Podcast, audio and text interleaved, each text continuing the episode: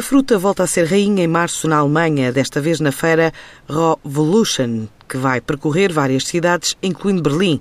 Um caminho para a chamada dieta saudável, desde as matérias-primas à nutrição e natureza de águas, ou sumos e equipamentos. Desde o início do ano que o setor agroalimentar não para de visitar o mercado alemão e para já sem medo de fenómenos como o Brexit, como contam alguns produtores, a correspondente da TSF na Alemanha, Joana de Sousa Dias. É o terceiro mercado mais importante para o setor das frutas e legumes e várias empresas portuguesas admitem não ter medo das consequências do Brexit. Não, não, as coisas funcionam. Uh, nós, uh, na Comunidade Europeia, somos, queremos fazer as coisas bem e eles também querem fazer as coisas bem, então irá correr bem, penso que sim.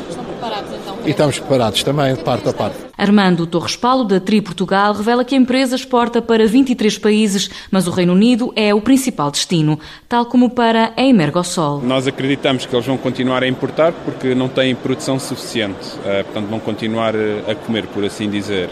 Um, as nossas estratégias é termos, estamos já preparados para o que aí vier.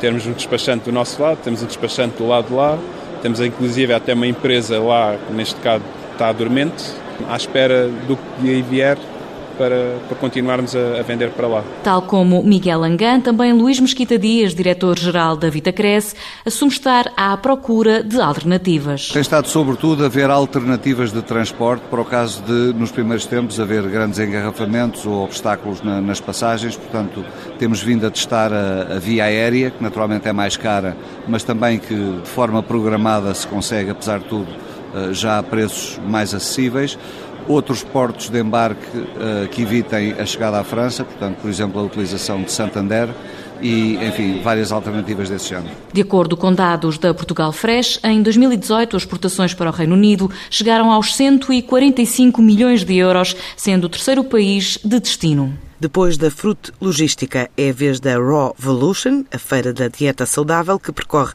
várias cidades alemãs, meados de março, com oferta de produtos mais sustentáveis.